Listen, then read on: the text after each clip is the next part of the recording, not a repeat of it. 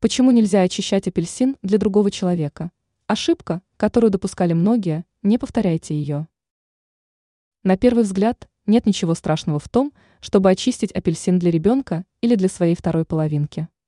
Однако, согласно народным приметам, избавлять цитрусовый плод от кожуры должен только тот человек, который планирует съесть фрукт. Считается, что игнорирование рекомендации может привести к печальным последствиям. Каким именно? Об этом рассказано во второй части статьи. Примета об апельсине. Согласно поверьям, очищать цитрусовый плод для другого человека не стоит. Считается, что в этом случае тот, кто отдаст фрукт, лишится счастья, зато привлечет в свою жизнь неудачи. А можно ли поделиться дольками очищенного апельсина? С нежелательностью чистки апельсина для другого человека мы разобрались.